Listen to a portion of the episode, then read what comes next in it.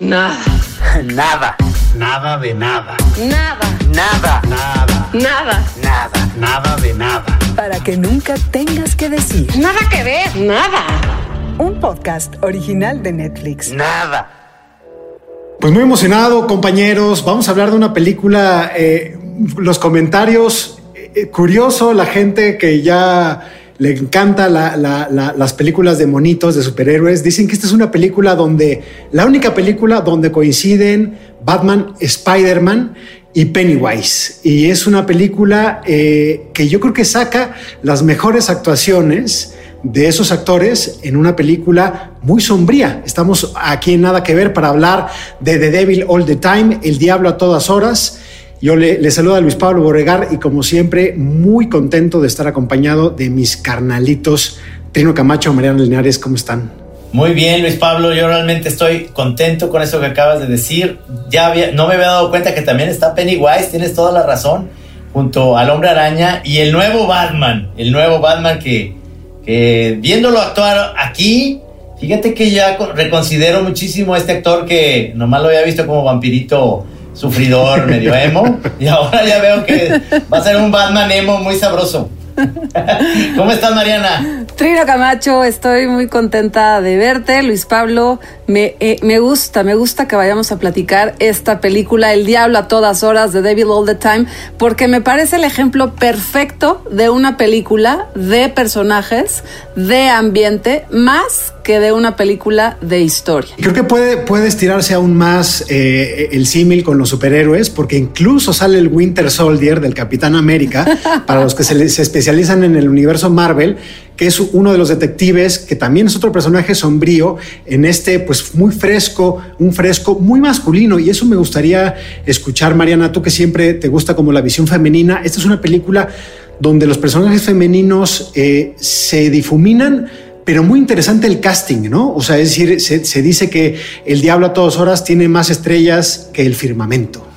Eh, ahora, no se vayan a ir con la finta para la gente que todavía no la haya visto, lo cual también me parecería raro, pero esta no es una película de superhéroes, esta es una película de antihéroes absolutos, de oscuridad absoluta, eh, en donde los personajes están envueltos casi, casi, que diríamos que de nacimiento de una especie de maldición, en donde la venganza es el leitmotiv para, para, estar, para estar en la vida.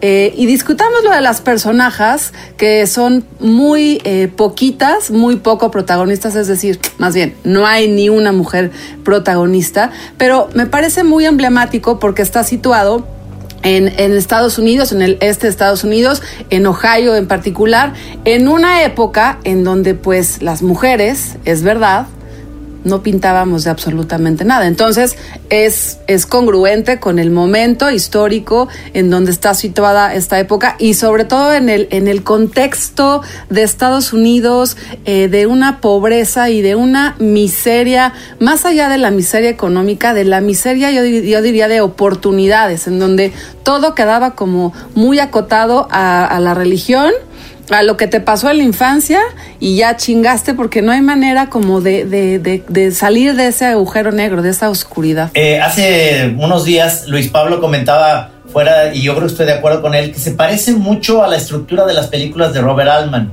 Uh -huh. Es decir, estas, estas películas que a mí sí me gustan mucho, cómo van entretejiendo muchos personajes en diferentes tiempos y en diferentes momentos, pero tanto Mia Wasikowska, que es muy buena actriz, la verdad, este, sí. como, como, es que no sé quién es la que hace la, la, esposa de este tipo que van y se toman fotografías. Lo iba, lo iba a decir, es sí. como la pareja del pornógrafo que se sí. llama Riley Keough, que es Sandy. Es, que, yo creo que es la mejor lograda, ¿no? Sí, que además es la nieta de Elvis Presley. Y cuando ah. uno también se entera de este pequeño dato de esta actriz, hay una cosa con ella que, que está medio Marilyn Monroe, que, que, que, que, no sé, como que tiene muy bien masticado, lleva en la sangre ese, ese o este, ese este gringo de esa época. Cuando, cuando supe este dato me pareció como muy obvio, ¿no? Como que es una personaje muy, muy, pues muy de esa época. ¿Cómo sí, decirlo? pero además son, son víctimas, las, las mujeres son las víctimas de la desgracia en ese sentido, es decir, los hombres son más bien los que se aprovechan en, en este rollo de, de todo, en toda la historia, son los que toman las decisiones, digamos, equivocadas, son los que toman el camino falso, digamos. En cambio, las mujeres son las víctimas de esta circunstancia, por eso se me hace muy importante y muy interesante porque sí es un hilo conductor eh, eh, que está ahí, es decir, la mamá, la abuela, la hermana, la otra hermana, es decir, este, no, no se me hace que, que sea una película totalmente varonil en ese sentido, sino que es una película que se basa mucho en ese poder femenino para ver que todos los hombres somos unos verdaderos ineptos, imbéciles, y que sobre todo la religión hace, que es el hilo conductor, hace que todos los personajes se vuelvan locos. Nada que ver. The Devil All the Time. Tom Holland en Netflix. Además de Spider-Man Homecoming, pueden ver las actuaciones del joven y aclamado actor en Lo Imposible con Naomi Watts y en El Corazón del Mar, sobre cómo Herman Melville escribió la historia de Moby Dick. How and why people from two points on a map without even a straight line between them can be connected is at the heart of our story in Knock'em Stiff. You ever think about how we ended up orphans living in the same house? I know what my daddy did.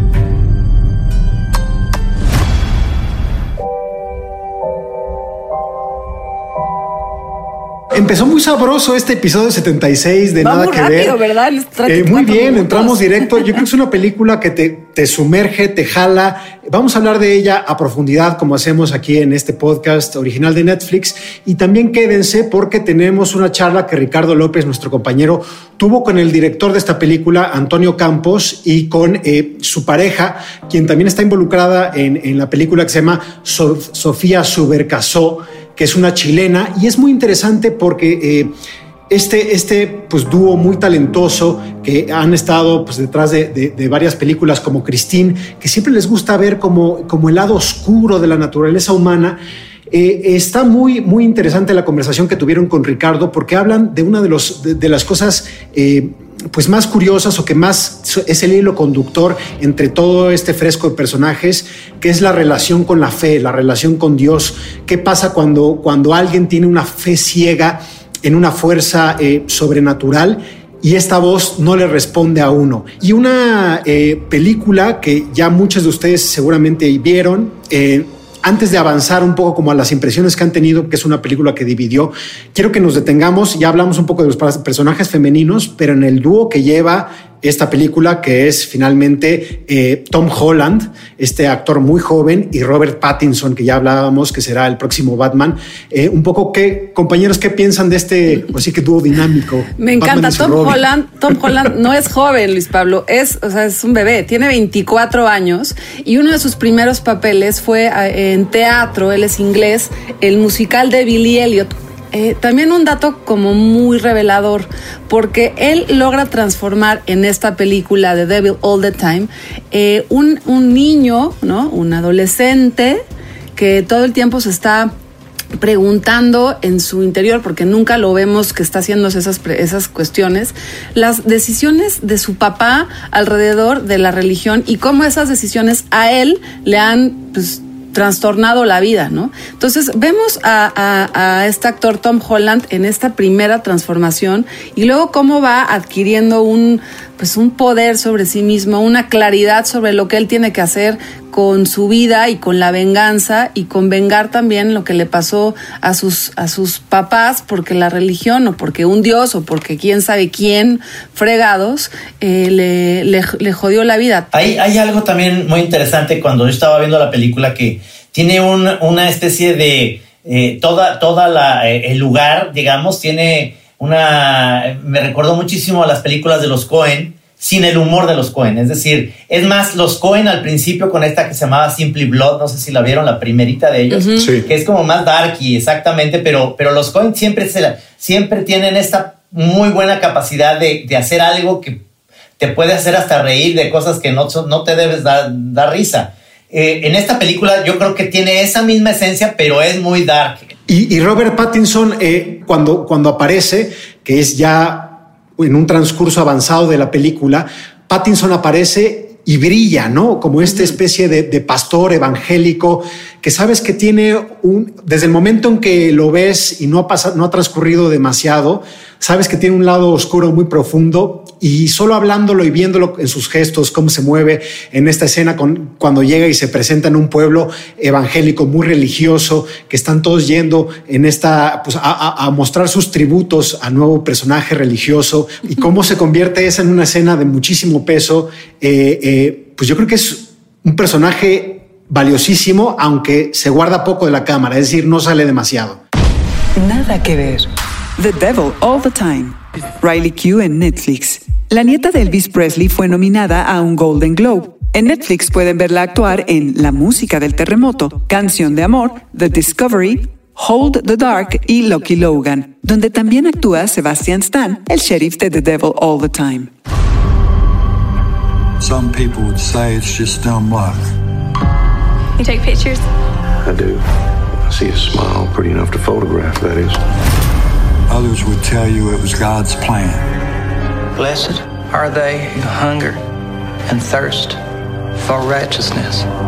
That ain't no preacher. He's as bad as they got on the damn radio.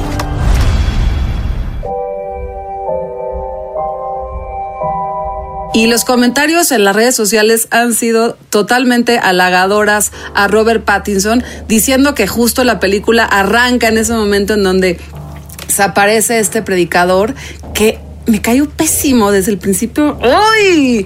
Algo, algo, ¿sabes? Que te va, a suceder con este personaje que es arrogante, soberbio, hermoso, guapísimo, súper macho, que de alguna forma te recuerda a Elvis Presley. Por eso me parecía muy chistoso que la nieta de Elvis Presley también estuviera actuando en esta película. Yo creo que es una de las apuestas fuertes como eh, eh, arrancando la temporada de premios de Netflix. Es una película muy oscura que si ustedes leen más o menos lo que se ha publicado en las redes sociales, no gusta a todo el mundo eh, porque por el ritmo, por la temática, porque es una película muy violenta, no solo en los temas, sino también en cuestión de sangre, este, este personaje de psicópatas, pornógrafos que van matando gente. Eh, es una película difícil que, que, que se digiere. Eh, difícilmente para ser eh, reiterativo, pero ¿habrá, por ejemplo, nominaciones a, a, los premios para esta película? Yo creo que, como dicen sí. en, el, en Los Altos de Jalisco, Robert Pattinson, actor secundario, se lo lleva, se lo lleva porque este, de verdad es una muy buena actuación de Robert Pattinson. Exactamente eso que decía Luis Pablo, lo del este, agarrar el ritmito de esa, de esa voz, además, como dice Mariana, es desagradable, agradable, es decir, es el, el, digamos, la, la, envoltura es bonita, como bien dices, pero es un cuate que te tienes un repeluco todo el tiempo de cómo habla, cómo se mueve, esta prepotencia, lo notas en, esta, en este que, que, en general lo tienen mucho los preachers, pues los que uh -huh. tienen esta, esta parte religiosa. Este, yo creo que es él se lo lleva en ese sentido. Y Tom Holland también, ¿eh? Tom Holland está muy bien. Va a estar nominado a adaptación. El guion es una adaptación a, a, la, a la, novela homónima de Donald Ray Pollock, un escritor sí. que además empieza a escribir ya muy tarde, que además es de este pueblo, que su, su, tiene otro libro de cuentos que se sitúa en Knockemstiff, que se llama Knockemstiff. Eh, Donald Ray Pollock es el autor de, de esta eh, novela que escribe muy tarde, empieza a los 50 años y escribe además, es, a mí me, me sorprende sorprendió también este dato, después de haberse metido a un taller de escritura, o sea que sí sirven esos talleres de escritura creativa, en donde además él en la película es el narrador que tenemos eh, omnipresente y que está contando desde, pues quién sabe dónde, porque nunca nos enteramos, esta historia en algún lugar de Estados Unidos. Así que yo le voy por ese lado y también por la edición. Me parece que es una historia muy compleja de contar y que la edición lo va logrando. Vamos ahora que lo mencionas, Mariana, vamos a escuchar esta entrevista que Ricardo tuvo con Sofía Subercasó, que es la editora de la película y quien es la pareja de Antonio Campos, el director. Insiders. Ricardo López conversa con Antonio Campos, el director de The Devil All the Time, y su editora Sofía Subercasó. El director Antonio Campos y la editora Sofía Subercasó se conectan puntuales a nuestra cita virtual. No solo se conectan puntuales, sino que se conectan exactamente al mismo tiempo, porque además de trabajar juntos, están casados. Comparten uno de los cuadraditos de mi pantalla. I understand a lot, but I can't speak. Uh, she obviously speaks very well. I speak Portuguese, but that doesn't help. Podemos hacer una mezcla. Y así fue, una entrevista bilingüe. Nos juntamos para hablar sobre la película de Netflix The Devil All the Time. My name is Antonio Campos. I'm the director and co-writer of The Devil All the Time. And I'm Sofía Subercaso. Soy Sofía Subercaso, soy la editora de The Devil All the Time. Ella es chilena, Campos es estadounidense, hijo de un brasileño, y la película que están estrenando está basada en una novela sobre una serie de personajes crueles que comparten la geografía de la Apalachia y actitudes extremas sobre la fe y la religión. I'm always interested in, in, in um, characters, um, people that do extreme things, uh, and trying to understand why they do extreme th- things. The exploration of um, faith and violence and the extremes that people can go to in the name of God. En esta película sus personajes buscan a Dios o experiencias religiosas que les ayuden a encontrar algún sentido, pero casi siempre terminan encontrando violencia, traiciones y humillación. I'm Catholic. Um, Raised. I was raised Catholic, yeah. My mother's devout Catholic.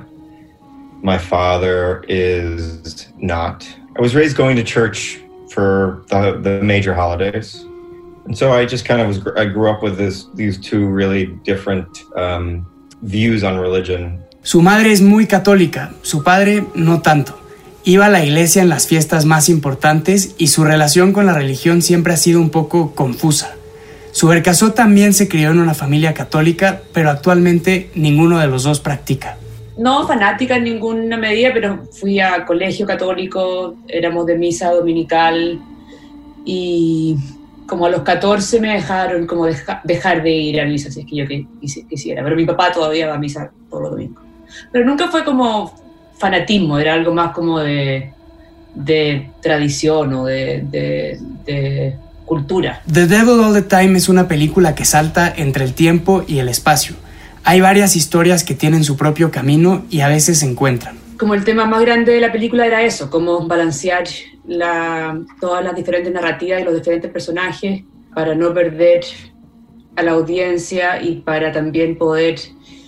Era, era un constante como balance de what we can get away with en, eh, con, en, en términos de, de cuánto tiempo podemos estar lejos de nuestro personaje principal, cuánto, como, cuánta información necesitamos de los otros personajes para que la gente eh, se sienta involucrados con ellos. La película, The Devil All the Time, se toma su tiempo. Deja espacio para que cada personaje vaya tomando forma. El principal es Arvin, interpretado por Tom Holland, un niño que quedó huérfano en circunstancias terribles y creció un poco desconfiado de lo religioso. El guion está basado en una novela y Campos dice que le interesó llevarla al cine por la complejidad de los personajes, porque no eran caricaturas. That was something I related to. You know, I, I that that that search to try and understand characters that the people that are so far removed from you that do such extreme things but are humans. And sometimes you find none. I mean, sometimes you find out that they're just horrible, evil people. Campos busca la humanidad en los personajes, pero reconoce que en algunos de los que aparecen en su película no la hay. Solo son personajes horribles. If drama is is a mirror held up to the audience, this would be a funhouse mirror, like a mirror where. But but I but I think that that it's um, there's a kind of madness that's being reflected that I, I think speaks to the state of things. No hace comparaciones entre la película y el momento político que vive el mundo, pero dice que si la ficción es un espejo en el que las audiencias se reflejan, esta película es como el espejo de una feria, de los que deforman la imagen de quien se para frente a ellos. Nada que ver. Qué emoción entrevistar a estos creadores, ¿no? Qué emoción saber desde dónde eh, ellos eh, se les ocurre y construyen toda esta historia. Además, el director tuvo la oportunidad, pues claro, de estar largo tiempo con, con el escritor, con Ray Pollack, y, y, y contrapuntear lo que él había querido hacer en su novela y contrapuntear con el casting, que no necesariamente es lo que el escritor se imagina. Este, estuvo padre esta entrevista, Ricardo. Oye, Mariana, y fíjate que eh, nada que ver, yo creo que también se está convirtiendo en un club de la lectura. Este es el tercer Sí, episodio. Es el totalmente. tercer episodio en el que descargo un libro y bajé No Kem Steve, eh, que es el, un libro de cuentos de, de Pollock, porque encontré un vínculo. Es como un gran escritor para los rockeros y Trino, esto te va a encantar. eh, encontré que es un libro de cabecera de referencia para grandes músicos. Por ejemplo, Dan Auerbach, que es la mitad de los, de los Black, de los, eh, Black Keys, que es este Black grupo Keys. de Ohio muy rockero. Me encanta. Eh, ha leído cinco veces Knockem Steve. Y, también, no solamente con los rockeros gringos, sino también con los ingleses, el vocalista de Spiritualized, que es este grupo inglés eh, que tiene unas, unas joyas melódicas, también se quedó prendado de este ejercicio que hace eh, Pollock con, con- con todos los, los personajes que hace, que son personajes también muy oscuros y que no son para todos. Es decir, no hay luz, son borrachos que maltratan a sus hijos, que le pegan a las, a las mujeres. O sea, son verdaderos perdedores americanos perdidos Sí, ahí en el culo de una este país. entrevista, En una entrevista dice él, he intentado escribir sobre personajes luminosos, pero no me sale, me salen puros oscuros y queda muy claro. Y en la estructura del- de la película se me figura, es que me, me vino a la mente una película que también me, me entusiasmó cuando la vi, basada en un libro de, de John Irving que se llamaba El Mundo según Garp. Salía Robin Williams muy, muy al principio de su, de su carrera. Y es ese, ese estilo de películas, cuando decíamos estilo Robert Altman, cómo se van uniendo ciertas cosas y vas viendo cada vez que la película tiene cosas que tú cuando lo estás dices, ay, qué exagerado, pero qué bárbaro, pero qué sigue, ahora quién se va a morir ya. Y todo el tiempo estás, pero estás tan al pendiente de que te está sorprendiendo ese guion eh, por la misma historia que yo creo que tiene, eh, eh, no sé, yo, yo creo que la gente que la vea se va a poder quedar con la idea de que puede leer ese libro o estas, estas historias que dice Luis Pablo, este, porque creo que es muy interesante el guion y la historia. Nada que ver. The Devil All the Time. Otros actores que pueden encontrar en Netflix incluyen a Robert Pattinson en El Rey, Jason Clark, Hailey Bennett, Harry Melling, Bill Skarsgård, Douglas Hodge y Drew Starkey. When people look back on it, they had no other choice. There's a lot of no good sons of bitches out there. Excuse me, preacher. You got time for a sinner?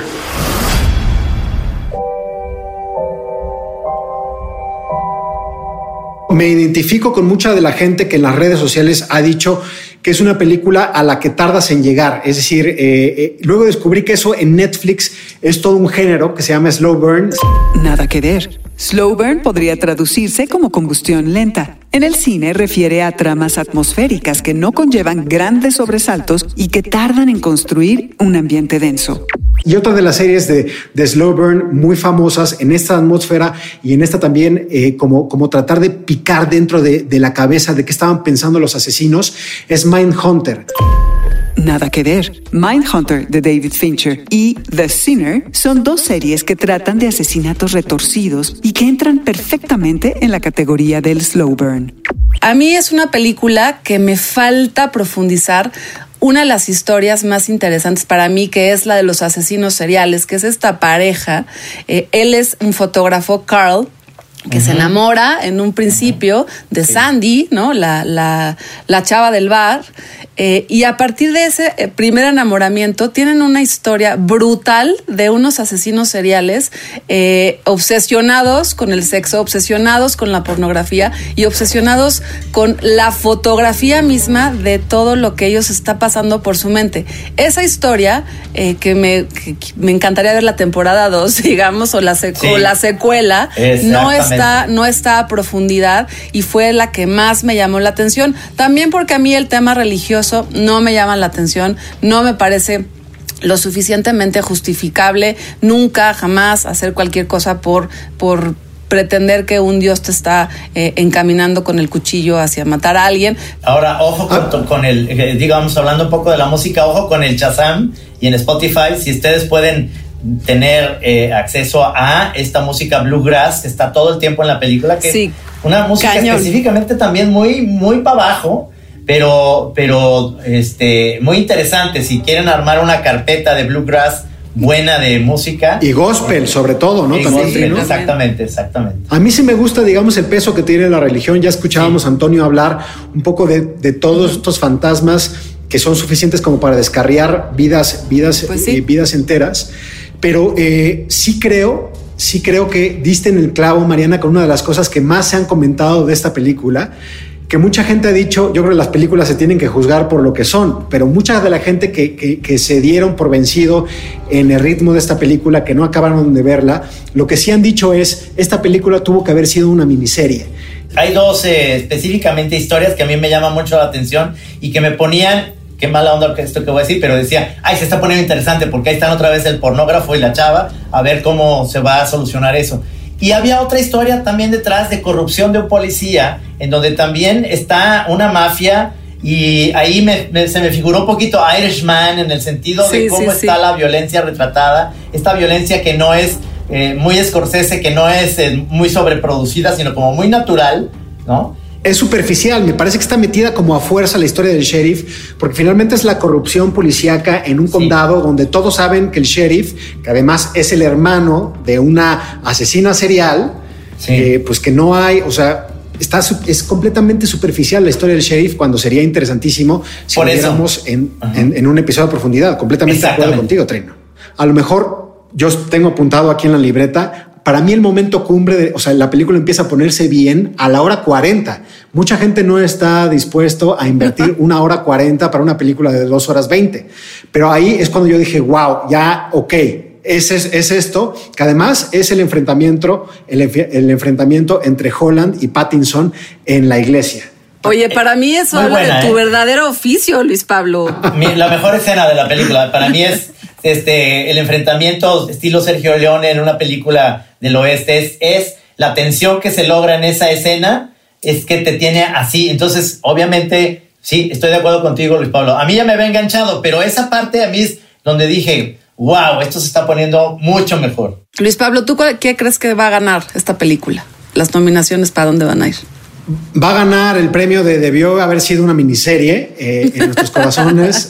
Exacto. Yo creo que no le va a ir. Mm. Yo creo que no le va a ir bien en los premios. Es una película oscura. Eh, yo creo que también es como parte de, ya lo hablábamos en, en episodios anteriores. Está bien ver este tipo de cosas porque digamos que los críticos más puros les encantan las, las historias mientras más retorcidas, más interesantes y eso ha alimentado muchísimo como a, a los críticos más puristas.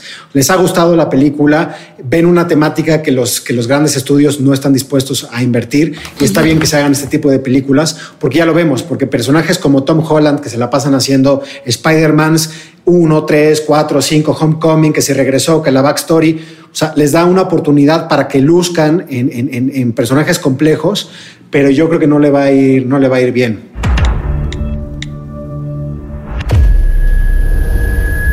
Nada que ver. Ustedes son muy convincentes, son muy convincentes eh, eh, eh, a la hora de discutir las películas con ustedes.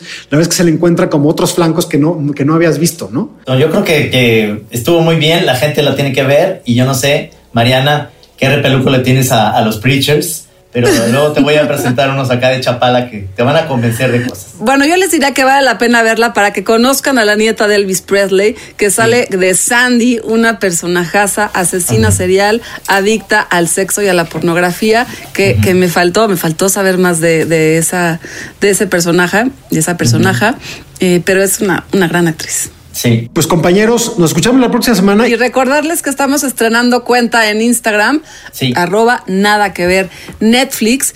Y ya que estamos hablando de redes sociales, un abrazo a Patricia Ruiz, que nos mandó un mensaje que eh, nos escucha para luego ver sus películas y series favoritas en Netflix. Gracias, Patricia. Nos escuchamos la próxima semana, compañeros, con una buena sorpresa, un buen invitado. Nos escuchamos la próxima semana. Compañeros, un gusto. Nos vemos y escuchamos. Hasta luego. Hasta luego. Adiós. Para que nunca tengas que decir. Nada que ver. Nada. Un podcast original de Netflix.